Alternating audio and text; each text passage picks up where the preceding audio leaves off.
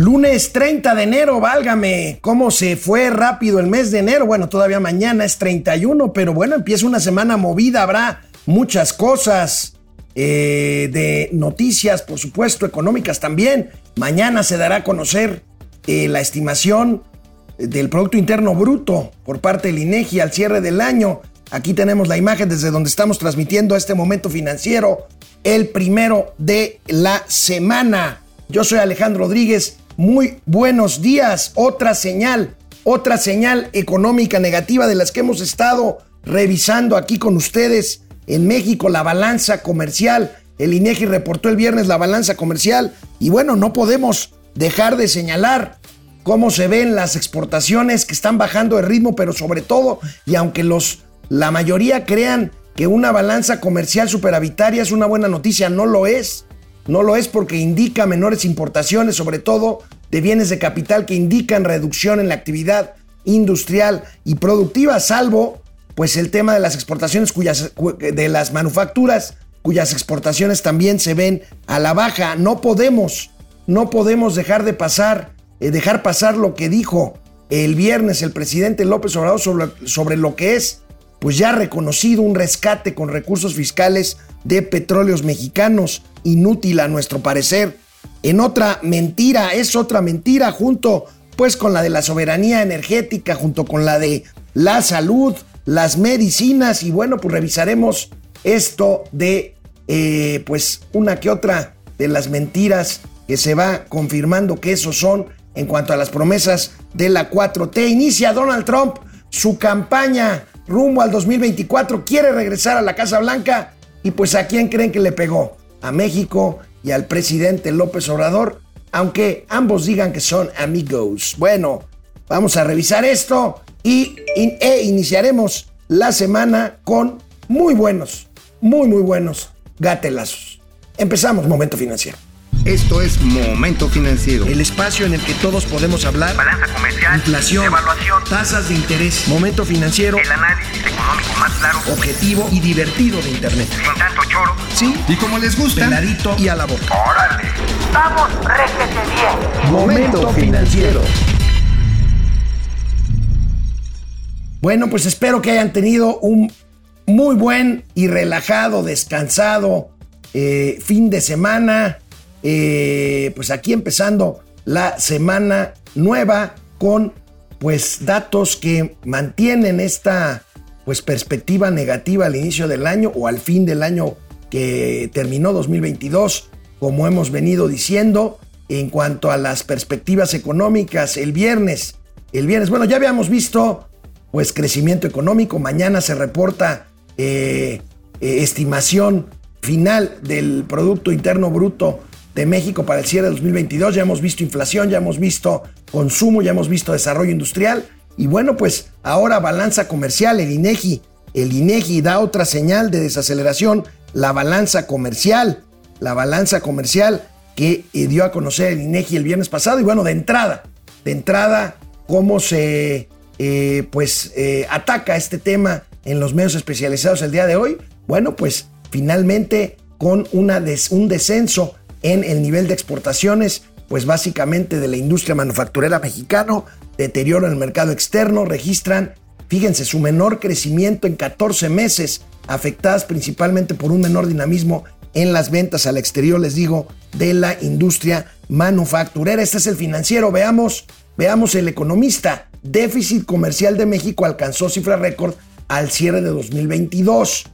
Eh, aquí si lo vemos en el mes con mes, noviembre-diciembre, México alcanza superávit comercial, lo cual tampoco necesariamente es una buena noticia porque implica que hay más exportaciones que importaciones y la falta de importaciones en una economía como la de México pues indica que no se están importando sobre todo bienes de capital necesarios y demostrativos de una economía en expansión. Ahí dice también ventas al extranjero y compras de autos tuvieron un repunte a partir del 2020, pero el déficit creció ante un mayor consumo interno. Vamos a hablar del caso de Pemex, pero pues platiquemos, platiquemos de las eh, pues específicas, los específicos datos o datos eh, particulares que tienen que ver con el reporte de balanza comercial al cierre del año por parte del INEGI. Vamos viendo la tablita, Davo, por favor, y bueno, pues ahí, ahí tenemos una variación, una variación en términos anuales de las exportaciones de solo 3.4%. Ustedes van a decir otra vez, a ver Alejandro, es una cifra buena. Es que no es buena si la vemos y ahorita vamos a ver las gráficas con eh, comparadas, comparadas con meses y trimestres anteriores. En términos anuales, 16.9 crecen las exportaciones fundamentalmente por el tema de las manufacturas que lo hacen 16.6%, ahí lo tenemos del lado derecho, pero bueno, pues tenemos con que las eh, exportaciones no petroleras tienen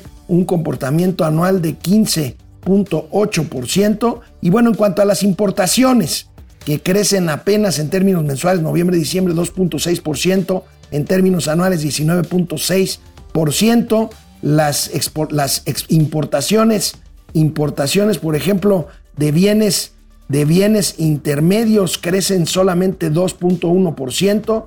Y bueno, pues el saldo, aquí tenemos el saldo de la balanza comercial. La balanza comercial, recuerden que es la diferencia entre lo que importamos y exportamos, eh, pues eh, nos da un eh, déficit, déficit anual de más de 26 mil millones de dólares, pero pues tenemos un superávit comercial en el último mes que, que, insisto, no es necesariamente una buena noticia porque implica un menor ritmo en las importaciones que hacen las empresas que están más, más activas. Pero bueno, contra lo que se piensa, les decía, es, están estas consideraciones, pero veamos, veamos eh, estas gráficas que eh, pues hacen preocupante la tendencia en el nivel de exportaciones, que es lo que nos ha mantenido en términos positivos, aunque con un crecimiento más bien mediocre, en términos positivos que nos hacen pensar esta reducción en el ritmo de las exportaciones o del nivel de exportaciones, pues de que pues podemos tener problemas de decrecimiento económico en este año 2023. Ahí tenemos del lado izquierdo la gráfica de cómo han venido creciendo las exportaciones con la línea amarilla y las importaciones con la línea naranja al cierre del 2022, eh, que representan eh, pues un decrecimiento de las importaciones, que es lo que les decía, de 26.4%, de 26.400 eh, millones de dólares. Pero bueno, la siguiente gráfica es mucho más clara para lo que les estoy comentando. Eh, se me fue el regreso, ahí está. 3.4%, que parecía una buena cifra de variación porcentual anual en términos de exportaciones. Lo que pasa es que este 3-4% viene de niveles, fíjense, agosto-septiembre del 2022, o sea, hace cosa de 7, 8 meses, pues las exportaciones mexicanas venían creciendo a ritmo de 25% eh, en, términos, en términos anualizados, pero mes con mes. Y bueno, esto marca claramente esta tendencia que pues nos hacen ver nuestros amigos del financiero y que nosotros estamos tratando aquí de subrayar de que no es una buena noticia, que es una señal de desaceleración de la economía mexicana, pues como unos datos contundentes de que marchamos hacia la desaceleración, por no decir, por no decir como muchos pensamos, de francamente una recesión en este 2000, 2023. Eh, los datos son contundentes, aquí les cuento algunas de las cifras eh, pues concretas que están eh, pues en la mente de quienes analizamos la macroeconomía, lo que representa las exportaciones en términos eh, globales para la economía mexicana. Aquí las tenemos. Eh, pues es una barbaridad porque son un billón doscientos mil millones de dólares lo que suma el comercio exterior en 2022. Un monto histórico, ciertamente, eh, pero bueno, con esta tendencia que vemos, que vemos de, de crecimiento en términos del último mes del año y en términos anualizados. El 28.6% del total de las exportaciones en 2022 fueron de la industria automotriz. Otra vez, pues la joya de la corona manufacturera mexicana, la industria automotriz, que nos sigue sacando de problemas y 82.7% del total de exportaciones no petroleras fueron a Estados Unidos y crecieron 16%. Otra vez, pues esta correlación, porque pues no nos gusta decir dependencia porque se escandalizan muchos, pues pero es que es la sociedad con América del Norte y concretamente con Estados Unidos, por supuesto también con Canadá, que son datos contundentes de que hay que cuidar y que no se ha estado haciendo esta, esta relación. Pero por tipo, por tipo de mercancía, ¿cómo están las exportaciones que se reportan en esta balanza comercial? Este, pues exportaciones eh, que no sean petroleras, eh, la variación anual en el 2022 es de 37%. Recuerden, este país, algunos economistas afirman que nunca ha sido petrolero, eh, aunque sí dependíamos, pues básicamente durante muchos años de las exportaciones petroleras, pues aquí está, la realidad es que ahora ya no.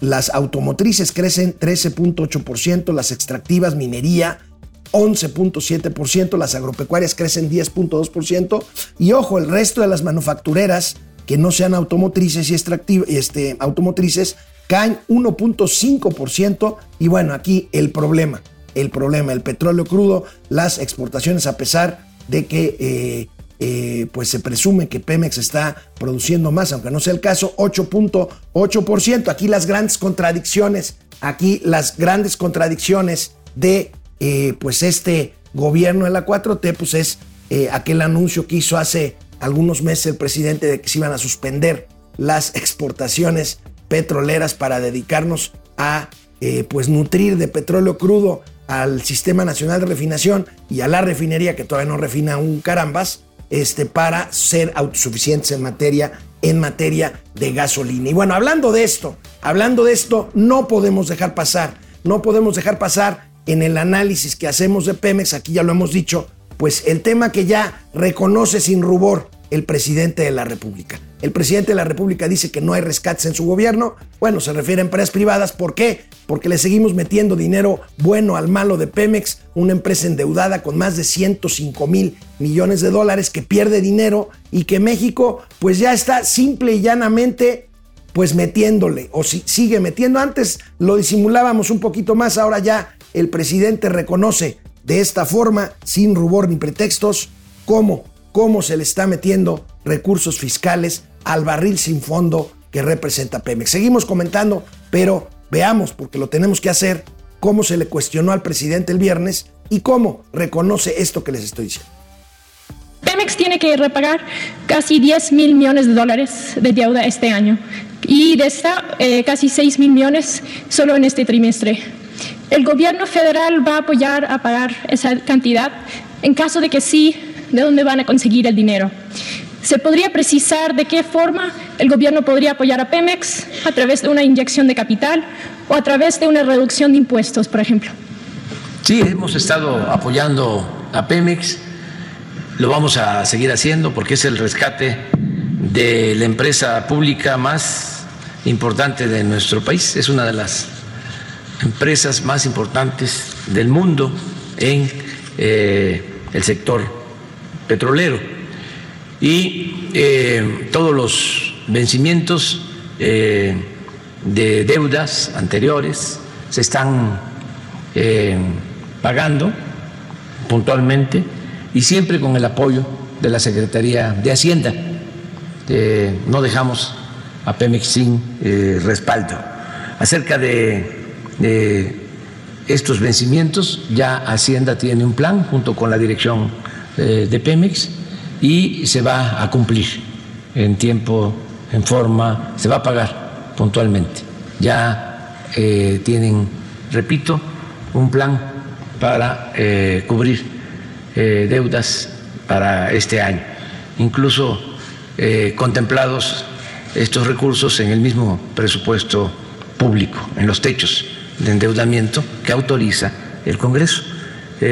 más detalles pues eh, con la Secretaría de Hacienda les voy a pedir que atiendan tu planteamiento, que expliquen cómo van a cubrir estos eh, vencimientos de créditos. ¿Se podría decir cuándo van a anunciar el plan y si Hacienda va a hacerse responsable solo por una parte o por todas las amortizaciones que ustedes tienen que pagar? Sí, es un plan que tienen El presidente no lo entiende mucho. No hay mucho que explicar en realidad. El presidente reconoce que la deuda de Pemex se va a hacer deuda pública ¿Y eso cómo se hace? Pues inyectando capital con recursos fiscales. ¿Por qué? Pemex no puede, por ejemplo, el gobierno federal, perdónenme, el gobierno federal no puede emitir deuda, o sea, emitir, por ejemplo, CETES o algunos otros instrumentos, papeles, para directamente destinar los recursos que, que, que recopile, que recaude con esta emisión de deuda para pagar, para pagar la deuda de Pemex. Entonces, ¿cómo lo tiene que hacer? Con recursos del presupuesto, como el mismo presidente lo dice los recursos presupuestales y por lo tanto fiscales, pues van directamente como aportación de capital, que no es otra cosa que un rescate esos que odia el presidente López Obrador. Nada más que aquí se trata de Pemex. Yo quiero decir, yo quiero decir, es algo peor tratándose de una empresa del Estado mexicano que teóricamente, como otras petroleras del mundo, pues si quiebran, quiebran. Si no tienen recursos para pagar sus deudas, pues bueno, pues se ven en problemas y tienen que resolverlos ellos mismos, y no como Pemex, que sigue, aparte de aportando grandes cantidades de impuestos al fisco mexicano, pues aparte eh, tiene que ser rescatada con estos, con estos recursos públicos. En fin, esta es una, una de las grandes mentiras, mentiras del gobierno de la 4T. Soberanía energética que nos está costando un dineral en vez de estar eh, aprovechando lo que queda, los años que quedan de la rentabilidad petrolera con precios altos. ¿Para qué? Para que las empresas los extraigan y los vendan. Porque en México, pues la refinería, ya lo hemos dicho, la refinada de gasolina no es, no es negocio, no es negocio ni lo será ya. Y entonces, pues esto es un barril sin fondo. Y bueno, esa es una, ese es uno de los grandes mitos, de los grandes mitos de este gobierno el relacionado con el tema energético, que ahorita vamos a volver al tema energético porque hay novedades en cuanto al tema eléctrico, pero bueno, hoy sí quiero recordar, estamos cumpliendo esta semana tres años de que inició la, de que inició la pandemia de COVID en el mundo y que México, pues desgraciadamente tiene una, eh, pues deshonrosa, penosa, vergonzosa, criminal cuenta quedar con 750 mil muertos por una pandemia mal manejada. Así como vemos el rescate de la soberanía de Pemex como un lema, como un, leña, como un lema de una empresa que está materialmente quebrada y que probablemente estaba quebrada desde antes, pero que este gobierno no supo o no quiso por cuestiones ideológicas hacer lo que tenía que hacer para poder rescatarla de a de veras y no seguirla hundiendo y seguir gastando recursos fiscales sin terminar, está la parte, como les digo, de la salud. Y en medio de este tercer aniversario de la pandemia, a mí me parece, y lo digo con todo respeto porque hay amigos muy queridos ahí, pues la portada, la portada de la jornada de hoy, en donde, pues también sin rubor, dice Zoe Robledo, el director del ISTE, el IMSS Bienestar con modelo similar al de Dinamarca, al de Dinamarca. Pues quieren, quieren parafrasear las promesas, las mentiras del presidente López Obrador. Y bueno, aquí están hablando de un modelo y dice que el IMSS atenderá a 52 millones de personas. O sea, todo, todo con modelos y con promesas de futuro, porque la realidad es que el sistema de salud mexicano está, está materialmente en ruinas. Esto es lamentable. Y bueno, otro más. Nos preguntaban el viernes y Mauricio se los había contestado. Nos preguntaban el viernes sobre el tema de las medicinas y el desabasto. Esta es otra de las promesas incumplidas y aquí pues tenemos esta nota, más allá de lo que les había adelantado ya Mauricio, se prevé un mal 2023 y un peor 2024 en el abasto de medicinas. Ahí está, hay un 50% de adjudicaciones. O sea, ¿qué quiere decir esto? Hay un desabasto o un déficit de la mitad de lo que se requiere para, para poder atender las necesidades. Las que más faltan, pues son las quimios para el cáncer, eh, para la diabetes, y pues ahí tenemos para tratamientos oncológicos que tiene que ver con el cáncer. Ahí tienen los nombres de los medicamentos que están haciendo falta. Aquí se está muriendo mucha gente, aunque el presidente diga también sin rubor que ya se regularizó esto, no. Y los niños con cáncer y los adultos con cáncer no son golpistas, ni son machuchones, ni son fifís, ni son conspiradores, ni son conservadores. Son enfermos que tienen derecho a medicamentos y que no, y que no los tienen. Eh, Podemos volver al cuadro, este Davo, por favor, gracias. Este, ahí tenemos pues para tratamientos oncológicos, para diabetes, para hipertensión, para, para hipertensión, fíjense, es de lo que más se mueren los mexicanos. Diabetes, hipertensión, cuestiones de cardiopatías, vacunas también, influenza y COVID, no hay. No hay simplemente, ¿por qué? Porque Hugo López Gatel no hizo su chamba. No hay, no hay más que Abdalá, que bueno, hay a ver quién se la quiere poner. No hay para influenza. En fin, es, es un desastre, es un desastre. Y bueno, como es también un desastre el tema del que les voy a platicar y sobre el que publiqué mi columna el día de hoy, las dos instituciones pilares que vienen con novedades, con novedades en este febrero que va a iniciar con muchísima actividad de carácter informativo, de qué escribí sobre estos pilares del Estado mexicano que son el Instituto Nacional Electoral y el Instituto Federal Electoral. Bueno, no sé si ya vamos, Davo, con comentarios y ya me los va a pasar a Genis o, o a ver. Bueno, pues entonces les platico de una vez. Escribí una columna que titulé, que titulé, y el INE y, el, y la Suprema Corte, más bien, ni al INE ni la Suprema Corte. ¿A qué me refiero? El presidente López Obrador, que no le gustan los contrapesos, que no le gustan los organismos intermedios, pues bueno, ha tratado de tomar estos dos organismos, instituciones que son pilares del Estado mexicano. El INE, el árbitro electoral y la Suprema Corte de Justicia, que pues es ni más, ni nada más, ni nada menos la que imparte justicia y la que defiende la constitucionalidad de las acciones de gobierno. Bueno, pues el claro objetivo de Andrés Manuel López Obrador, recuerden, pues aprovechó su mayoría que obtuvo sin duda en el 2018, pues para hacer pasar leyes de todo tipo en la Cámara de Diputados y con un, una negociación para ganar los senadores que le hacía falta en la Cámara Alta, pues pasar, pasar leyes, pasar nombramientos y así. Y así, bueno, pues empezó a tomar por asalto pues comisiones nacionales autónomas como la Comisión Nacional de Derechos Humanos, que ahora es una caricatura, como la Comisión Nacional de Hidrocarburos, empezó a presionar y a quitarle recursos y presupuesto a instituciones reguladoras, institutos reguladores para telecomunicaciones, transparencia informativa, el INAI, competencia económica, la COFESE o la energía, por decir algunos ejemplos. Estos astros se le alinearon al presidente López Obrador para tratar de minar y cooptar el INE y e, la Corte. ¿Por qué? Porque el presidente, como pocos antecesores, eh, pues tuvo la oportunidad de colocar o de proponer y aprobar sin ningún problema por la mayoría legislativa de la que goza cuatro ministros de la Corte, cuatro, cuatro de once y cuatro también de once ministros, perdón, consejeros del Instituto Nacional Electoral. El presidente, con su soberbia que le caracteriza, pues se tardó en pasar un par de reformas que para él eran muy importantes, la eléctrica y la político-electoral, para después del 2021, porque él daba por hecho que él mantendría esta mayoría calificada en la Cámara de Diputados. Pero no, perdió esa posibilidad en las elecciones intermedias y pues ahora lo que trató de hacer ante el rechazo a reformas constitucionales fue pasar leyes secundarias. Y bueno, en el tema de la eléctrica, en el tema de la eléctrica,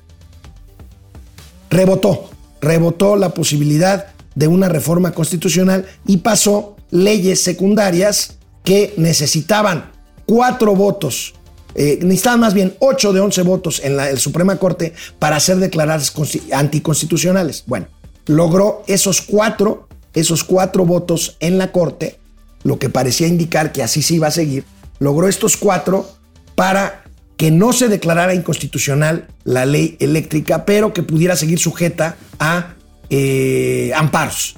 Entonces, en esas estamos. Ahorita de regreso del corte, les voy a platicar que esto todavía vive porque parece que la Corte va a volver a revisar la parte de las leyes secundarias en materia eléctrica. Pero en la parte político electoral para desmantelar, el, para desmantelar el INE y para poder tener un árbitro mucho más a modo para las elecciones de 2023 y del 2024, pues el presidente, el presidente contó también con que si no pasaba la reforma constitucional, que no pasó en, en el Congreso, pues reformaría las leyes secundarias y con el plan llamado Plan B poder lograr lo mismo que con la eléctrica, o sea, buscar cuatro de 11 votos en la Suprema Corte de Justicia para poder mantener la constitucionalidad, entre comillas, de esta ley. Bueno, pues el presidente reconoció en días pasados, y creo que lo comentamos, que ya no tiene sino dos o tres votos a su favor nada más en la Corte. Por supuesto, trató de imponer al eh, a la ministra eh, Yasmín Esquivel, Esquivel, como presidente de la Corte, no lo logró y pues resulta que él mismo pues antecede lo que yo creo y espero que pase, que con la nueva presidenta Norma Piña pues no eche al baúl o a la congeladora estas acciones de inconstitucionalidad y que pues declaren anticonstitucional el llamado Plan B que destruye al INE. El presidente me parece que ya lo dio por descontado, es una gran derrota, es una gran derrota a la que se suma el que 11 de 11 consejeros electorales del INE, incluidos los cuatro que se supone que estaban más cerca del presidente López Obrador, porque fue los cuatro que él propuso para, para integrar el Consejo General del INE, pues rechazaron el plan B y avalaron la propuesta de inconstitucionalidad que se va a llevar hasta la Corte. Entonces, y cierro mi columna, si bien no es definitivo entonces, hasta el momento Andrés Manuel López Obrador no ha podido, ni con la Corte, ni con el INE. Espero, así cierro, que así, que así siga. De regreso del corte, vamos a platicar de esta sorpresa para mí, que hay por ahí una luz de esperanza de que la Corte vuelva a retomar el tema de las leyes secundarias en materia eléctrica, para lo cual pues ya sería muy complicado que la 4T lograra esos cuatro votos de 11 que necesitaría para mantenerla viva y no que sea declarada institucional y por lo tanto mandarla a donde debe de estar, en el basurero de la historia. Regreso, regreso con más después de los comentarios. Bueno, pues qué maravilla, porque desde Tijuana, Carlos Soto nos manda 650 pesitos de aportación. Muy buenos, muchas gracias, Carlos. Venga, que. Son aportaciones. A fin de mes. bueno, pues ahí está Luis Alberto Castro, gracias. Bendecido inicio de semana, gracias desde Valle Imperial, California. Sergio Salazar Estrada, buenos días equipo financiero. Aquí está mi like desde Querétaro, gracias querido Sergio. Paco García, recordamos cómo está el desvío de recursos en Segalmex, nada más 10 mil millones de pesos. Ahí, ahí se las dejo. Juan Ramón, no, desde la insegura, híjole, Ciudad de Coatzacoalcos, Veracruz, sí, ciertamente. Alejandro Acuaz, saludos. El Coyotazo, los lunes debe de haber alguien de esa comunidad financiera fuera del Torito para recibir al tío Mau con barbacoa y una caguama bien fría para que se la cure. Pierde el rosario. Saludos desde Tampa al cigüeñal y al pistón de las finanzas. Gracias, Antonio G. Alcaraz. Sí, Antonio G. Alcaraz, buenos días a los masters de las finanzas. Excelente inicio de semana, por cierto. Ya les diremos, estaremos en un programa de un canal oficial, fíjense, a ver si no nos corren. Del canal 22, Mauricio Flores y yo. Próximamente les diremos a qué horas este, en el canal 22 y qué día, hablando de inflación. Pupi Noriega, hermoso inicio de semana, amado tío guapetón. Gracias a todo Darks, porque al millón, porque al 100 cualquiera. Jaja, saludos afectuosos desde Morelia. Gracias. Ana María Alday, gracias, Beto EB, Daniel Valderas. ¿Creen que en algún momento podría suceder que México hiciera todo lo del Foro de Sao Paulo y cómo afectaría? Pues mira, en el discurso lo tratan de hacer, en la práctica se ve complicado. Cuatro mil kilómetros de frontera son cuatro mil, son varios, este, cientos de kilómetros de frontera con Estados Unidos, nuestro socio y además dependiente económicamente absolutamente 600 mil millones de dólares de comercio con Estados Unidos. E, Beto EB, saludos al tío Gamboín al gato GC. Javier Salinas, la extracción de petróleo crudo es parte jugosa de toda la petrolera, es el rubor clave, así es. Una empresa mal administrada quiebra y ya no hace más daño. Las empresas paraestatales continúan con vida artificial. Rochi, gracias Isela Maldonado. Pemex ya estaba viendo la luz con las reformas hasta que llegó AMLO al cancelar las inversiones. Bueno, Pemex estaba haciendo chiquita, en eso tiene razón el presidente de la República, pero se estaba haciendo chiquita para aprovechar lo aprovechable en cuanto a negocio, que era extracción de crudo, y poder asociarse con empresas extranjeras para sacar petróleo de más abajo y entonces seguir con el negocio. Isela Maldonado, en, en mi opinión, AMLO nunca quiso rescatar a Pemex, no es ideología. De ahí el discurso, hoy todo el círculo del poder son archimillonarios, pues sí. El Pidi Ortega, gracias. Diego T, gracias. Y bueno, pues repito, el, eh, la aportación amabilísima de Carlos Soto Ocio, 650 pesos desde Tijuana. Son aportaciones. Bueno, mes, ¿quién ganará el. Edomex? Sobrinos, el Estado de México, la elección de julio, junio de este año. Delfina Gómez, híjole, solo 7%, Alejandra del Moral, 79%, Juan Cepeda, 14%. Bueno, vamos con más información relativa a energía y regreso con ustedes.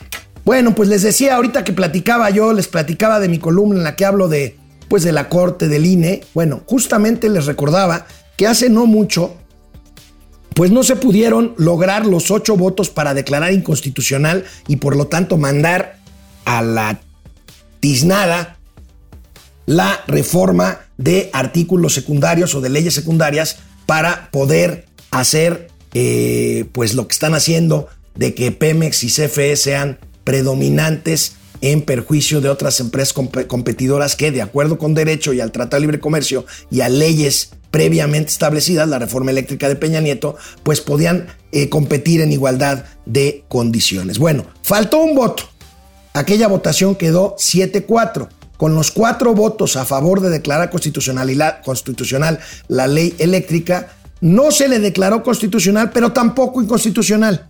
Perdón por tanta, eh, tanto cholo, pero así es. Y entonces, por lo tanto, la ley queda viva, pero sujeta, porque como está viva, a amparos, que pues son los que han predominado para que esto se mantenga así. Bueno, pues yo me llevo la sorpresa de que queda abierta, según un proyecto que circula por ahí en la Corte, para retomar la discusión de estos temas. Y bueno, en este caso vamos a ver la nota. Suprema Corte dará otro vistazo a la reforma eléctrica para reabrir, piden más bien reabrir eh, eh, controversia. Recordemos un poco lo que pasó en el cuadro siguiente, que les decía, bueno, pues este, ahí está, este socio de un despacho de abogados, el tablero debería quedar 3 a 2 a favor de la inconstitucionalidad, esto en una de las salas, eh, no en el pleno, y no se alcanzaría un precedente vinculante, ya que se necesitan cuatro votos de la sala, que es mayoría calificada. Bueno, pues ahí está esto. Vamos a ver qué sucede. Sería una gran noticia y sería otra gran derrota de López Obrador, que francamente hoy en la mañanera enojado, enojado y enojado, pues porque no le están saliendo, no le están saliendo las cosas. Y bueno, pues esto sería verdaderamente una gran, para mí, grata sorpresa que se pudiera reabrir y que en la sala, pues de plano, patearan esta ley y por lo tanto, pues quedara vigente la, la, ley que pues pone a Pemex y a CFE a competir en vez de a seguir pidiendo dinero, perdiendo dinero y pues estirando la mano para que el buen secretario de Hacienda pues simplemente les extienda cheques con recursos fiscales para poder mantener la operación. Pues así, así las cosas con la Corte, con el INE y bueno, pues este, vamos a ver, vamos a ver qué sucede. El miércoles inicia otra vez el periodo eh, ordinario de sesiones, empieza a laborar otra vez en forma eh, normal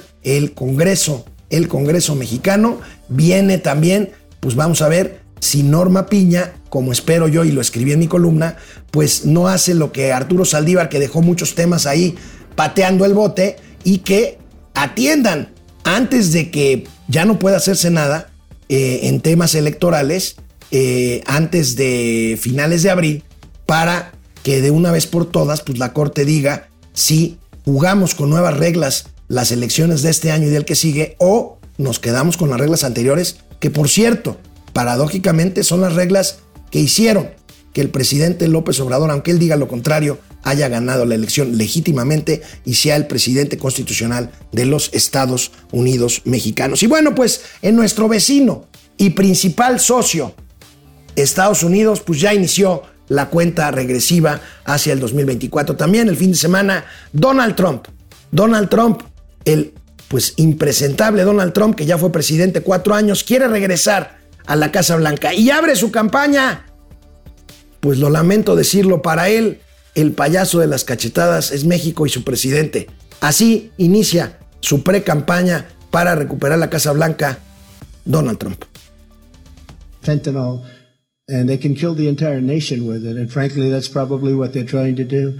So we had it done, and we had a, a great thing going, and we had built hundreds of miles of wall. All of the things that we did to make it so good. Stay in Mexico. Nobody even heard of it. Stay in Mexico. Mexico said to us, uh, "Well, we're not going to do it." I said, "Yes, you are. You are." They said, "I said, no, no, no." You're going to do it 100%. Then a representative came down and I dealt with somebody, a very nice woman for the State Department. She worked with Mexico, on Mexico for 25 years. Very nice. She said, sir, you can't get these things. Stay in Mexico. They'll never agree to that. They'll never agree to any of this stuff. I also said I want 28,000 soldiers from Mexico guarding our borders. Will you pay for it? No, we're not paying anything. And, and so she smiled and not as a bad person. She smiled. She thought it was an immature ask. I said, no, we'll get it. A hundred to one. I mean, I will tell you, it's not even a chance that we want. They said, sure, okay. Then the representative from Mexico came into the room. I'll never forget. Nice guy too, quality guy. And I really like, even though he's a socialist, I really like the president of Mexico. We have a very good friend. In fact, it took him a long time to call up President Biden. It took him a long time. He couldn't, you know, he just, there were many leaders of countries that just couldn't do it. They didn't believe it, actually. Even though we were very tough on many countries. We were tougher on Russia than anybody would have been. As you know, that would have never happened. The horror show that's going on right now would have never happened. But many, many countries felt that way. They, they just, you know, didn't believe the result. But I said, uh, here's what we need. We need, uh, 28,000 soldiers, and we want everybody staying in Mexico, never coming into the United States until we have them approved. So he said, no. And I said, here's what's happening. If you don't approve it, then we're going to put a tariff on all of the cars that you stole from our country to make in Mexico of 25%, and every product that's made in Mexico is going to have a tariff of 25% on it, which would amount to tens of billions of dollars for the United States. So the same gentleman, and he was, he's a nice guy. He said, uh, I, I can't believe you do that. I said, no, 100%. Here's the document right now. I'll sign it. It's a Friday. And this goes, in effect, this goes, uh, this goes on on Monday at 8 o'clock in the morning. And I had the document right here. Showed him the document. He was a little surprised. He said, uh, may I take five minutes and make a call? I wonder who he called.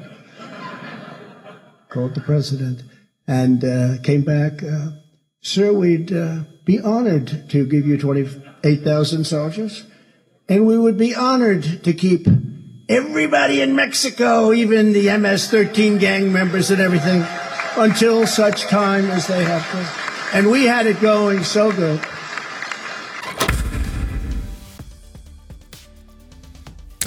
Este es el mismo personaje al que López Obrador candidato prometió enfrentar cuando criticó severamente al gobierno de Peña Nieto por haberlo recibido en México. Y no tan solo no lo enfrentó, fue a la Casa Blanca a aplaudirle. Y lo llamó y lo llama amigo. Ese es, ese es una vergüenza y por lo tanto un gatelazo adelantado. Tenemos muchos gatelazos. Vamos a leer más comentarios de ustedes y volvemos para desahogar los gatelazos. Están buenísimos. Bueno, Guadalupe B. Orona, están suspendidas las compras de la prueba del tamiz neonatal son criminales negligentes y mediocres. Ahí está. Ahí está. Y, y, se atreven a publicar en ocho columnas de un periódico nacional que sí, que sí nos estamos pareciendo a Dinamarca. No lo digo yo, lo dicen ellos. No, o sea, a mí Dinamarca francamente no me, no me, no me importa, con todo respeto. Orate esquizo. Solo que a López no le importa tener la mayoría calificada, le da la vuelta a la constitución con leyes secundarias. Sí, orate. No más que ya tampoco está pudiendo. Ya tampoco está pudiendo. Porque las controviertes constitucionalmente y ya la corte ya está boqueando el presidente. Él estaba muy seguro porque ya tenía sus cuatro votitos y ya ni él mismo está seguro de que cuenta con ellos. Cuando mucho tiene seguros dos. El de Loreta Ortiz y a ver qué pasa con Yasmín Esquivel, si se va, se queda, y si se queda, ¿quién se lo va a deber? Pues el de ella. Los demás, quién sabe. Luz, Lidia Castañeda, Dios te oiga, será lo mejor, lo peor. Depredador mercenario. Hola, Depre.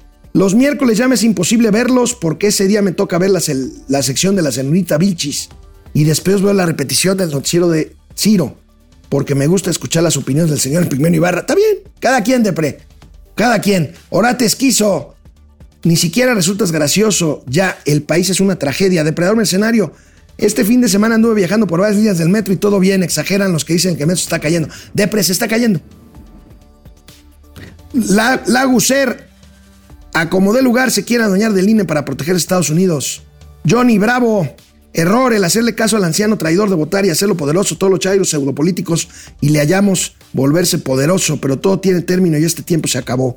Depredador otra vez. Me dio gusto ver a mi amigo Fidel Reyes. Ah, saludos a Fidel. Orate esquizo, ¿por qué dudan que Estados Unidos vencerá a la cuarta transformación? Pues yo creo que vencerá, pues no están en guerra. Este, el petróleo es la forma de mantener el régimen, pero son tan burros que ahora tienen que mantener a Pemex. Javier Salinas, eso de la tarifa a los autos mexicanos es un embuste, esto no se puede. Seguramente la extorsión fue por otra cosa. Laguser, lo peor de todo será que el anaranjado ganará con el por el voto latino. Híjole, yo espero, espero no equivocarme. Hace, hace seis años me equivoqué porque dije que Trump no llegaría, llegó a penitas. Yo creo que no llega. Pero bueno, vamos a ver. Vamos con los gatelazos. Bueno, miren, yo creo que la jefa de gobierno, Claudia Sheinbaum, tiene razón cuando tiene un, pues un expediente en sus manos, pues en dar a conocer los resultados, divulgar investigaciones divulgar peritajes. Pero como que ya chole achacar todos los problemas a una campaña en su contra. ¿A quién se les hace conocido? Aquí otra vez, porque pierde credibilidad. Aquí otra vez. Ahora ya no con el tema del metro, sino con la niña que afortunadamente apareció con vida, que desapareció en el metro Indios Verdes, que se dijo que había sido secuestrada y que ahora pues se empeñan en decir que no fue así, que la niña se fue por su propio pie. Está bien, si lo pueden demostrar, que lo demuestren. Lo que ya chole es lo de las campañas en contra, ¿no creen? Que miren, ya, porque lo voy a decir, ya también venía una campaña eh, de eh, relacionada con desaparición, secuestro. Ya no nada más dice lo mismo, ya como que hasta que lo quiere imitar, ¿no? Hasta como que quiere hablar como él, pero bueno. A ver, los youtuberos lambiscones que hasta les pagan viáticos para ir a cubrir. ¡Oh! La instrucción del jefe era, es, cubran el, juicio de Genaro García Luna en Nueva York. Bueno, pues fueron, aunque no entraron a la corte, pues ahí desde afuera. Pero ah, qué maletas son. Miren aquí, Vicente Serrano, el Micailón, el lambiscón de oro. Sada, aquí se empezará a definir si se queda algunos años en prisión de por vida o de plano lo declaran inocente. Si se queda algunos años en prisión de por vida, bueno, pues ahí está. Ahí está el nivel de estos que, pues periodistas no son, con todo respeto. Bueno, vaya, vaya nuevo gatelazo. Híjole, este es un súper gatelazo. La presidenta municipal de Acapulco, Abelín Hernández, en entrevista con Joaquín López Dóriga. Vean nada más la brillante y gateliana disertación sobre por qué hay violencia en el puerto de Acapulco. No manchen, está de chupete este gatelazo. Estudié una maestría y en la maestría hice una tesina y terminé convirtiéndola en una tesis para para este, eh, mi tema fue factores causales de la violencia. Y entonces veíamos cómo desde la pobreza, una alimentación más cargada en, carbohidratos que en proteínas o balanceada, genera eh, también alteraciones. Eh, el tema de, en materia de, de de factores causales de la violencia, hay los factores endógenos y los exógenos. Endógenos, la herencia, si vengo de padre drogadicto, puedo ser proclive a la drogadicción, a la delincuencia, eh, si vengo, es decir, eh, son factores que van hacia paso de la violencia. Los, los externos, los exógenos, si parece mentira, pero yo estoy preocupada en un tema que, que de pronto a veces se ve complejo, porque la contaminación eh, parece que viene desligado, de pronto no se puede ligar con la violencia, pero también se liga con la violencia. ¿Por qué? El, exceso de contaminación, lo que hemos hecho es hacer lo que es el afecta a nuestro cambio climático. Y entonces, a estas alturas, si nosotros revisamos, ha aumentado la temperatura del calor. ¿Y qué propicia? Que vamos a entrar donde nuestros jóvenes, eh, el grado de más eh, depresión, y que eso eh, en próximos años lo que vamos a ir viendo son jóvenes que solo se van a matar. Entonces, se requiere desde la política nacional hacer un, un análisis real y cómo poder atacar o cómo entre todos podemos bajar los niveles de contaminación. Porque para la posteridad no estamos dejando nada, lo que estamos dejando es, eh, si nosotros, por lo menos yo mi niñez la viví feliz, los que están viviendo ahorita ya no. Ay, Dios mío. ¿Cómo ven? Perdón, largo gatelazo, pero pues es que no le pude cortar nada. O sea, no tiene desperdicio. Miren, la fase superior de cantinflear es gatelear y tiene ya en la presidenta municipal de Acapulco, la morenista Belina Hernández, pues una alumna súper aventajada. ¿Se dieron cuenta? Pasó, pasó de la alimentación, de los carbohidratos, al cambio climático, a la contaminación, a la calor, a la depresión y a su niñez feliz para tratar, para, es que hay que abarcar todo para tratar de explicar la violencia. Joaquín López Dóriga no lo podía creer. Ahí, bueno, pues ahí está este gatelazo. Bueno, y es lunes, ya nos vamos, es lunes para ver el trabajo de fin de semana del buen, del buen Champ. Venga, Champ. Uy, otra vez el metro. Ahora fue el de Barranca del Muerto. Pues también es otra cantaleta. Señor. Son esas campañas negras. ¿Cuál campaña negra? En lugar de estar buscando pretextos, debería de destinar más recursos para el mantenimiento del metro. A ver, este, perdón, este, hubo, hay un problema técnico, ahorita se los paso. Nada más denme un momentito. Mientras tanto, mientras tanto, se me pasó decirles, porque me, me lo van a cobrar. Se me pasó decirles que ahora encontrar trabajo es mucho más fácil, más bien que el trabajo lo encuentre a uno. JobLab. JobLab es la aplicación gratuita que ustedes pueden descargar, hacen un test, precalifican y el trabajo los va a encontrar a ustedes. ¿Por qué? Porque con base en ese perfil la plataforma pues se contacta con los principales empleadores o demandantes de puestos de trabajo y de acuerdo con el perfil pues ellos regresan con ustedes para buscarlos y conectarlos y conectarlos con los mejores empleadores de México. JobLab es patrocinador de Momento Financiero. Y bueno, pues como ven estos gatelazos hoy, un par, un par de gatelazos largos, el de el de Avelina, este que se echó ahí la gran cantinfleada o gateleada de la vida. Y bueno, pues ahora el gran champ, no sé si ya lo tenemos. Ok, ahí ven, me piden 30 segundos o menos, como un minuto, el buen Davo Peña. Davo Peña Nieto, este que está ahí en los controles haciéndose, haciéndose bolas. Y bueno, parece que ya, parece que ya. Aquí está el gran champ. Uy, otra vez el metro. Ahora fue el de Barranca del Muerto. Pues también es otra cantaleta. Señor. Son esas campañas negras. ¿Cuál campaña negra? En lugar de estar buscando pretextos, debería de destinar más recursos para el mantenimiento del metro. Es de que no hay dinero. Pues no, si se la pasa echándole dinero del bueno al malo. ¿Cómo no entiendo? Que en lugar de estar tirando el dinero en el IFA, que por cierto nadie lo usa, debería de metérselo al metro. Bueno, sí, pues, pero no.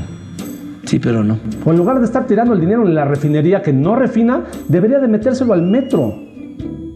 Sí, pero no. O en lugar de tirar el dinero en el tren Maya que ni va a terminar, debería de metérselo al metro.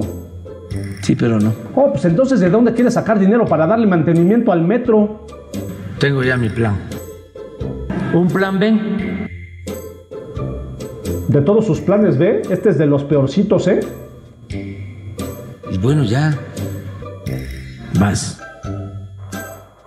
Se compran colchones, tambores, refrigeradores, estufas, microondas o algo de fierro viejo que venda. ¿Qué vos? Ah, pues muchas gracias. Mire, ese señor vende su colchón. Córrale, señor, no nos vayan a ganar. Si por eso voy a ir de una vez.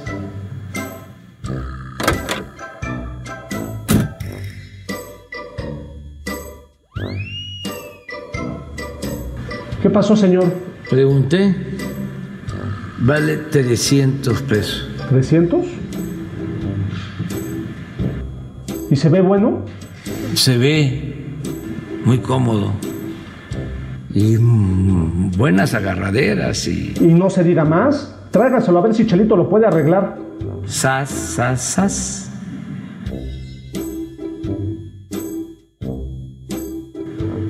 Quiero anunciarme.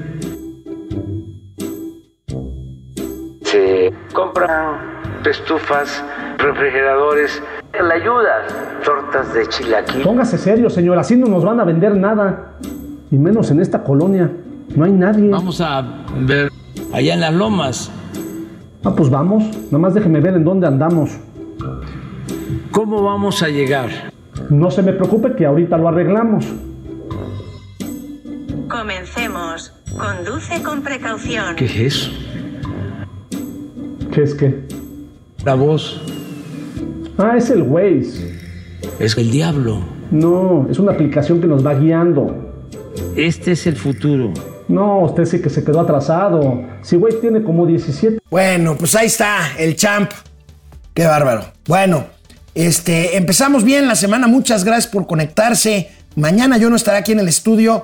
Transmitiré en forma virtual. Ya les platicaré desde dónde y con quién estaré yo, pues viendo cosas de chamba. Y aquí estará Mauricio Flores Arellano. Si alguien pagó la fianza el día de hoy, aquí estará en el estudio él. Mañana aquí en Momento Financiero, Economía, Negocios y Finanzas.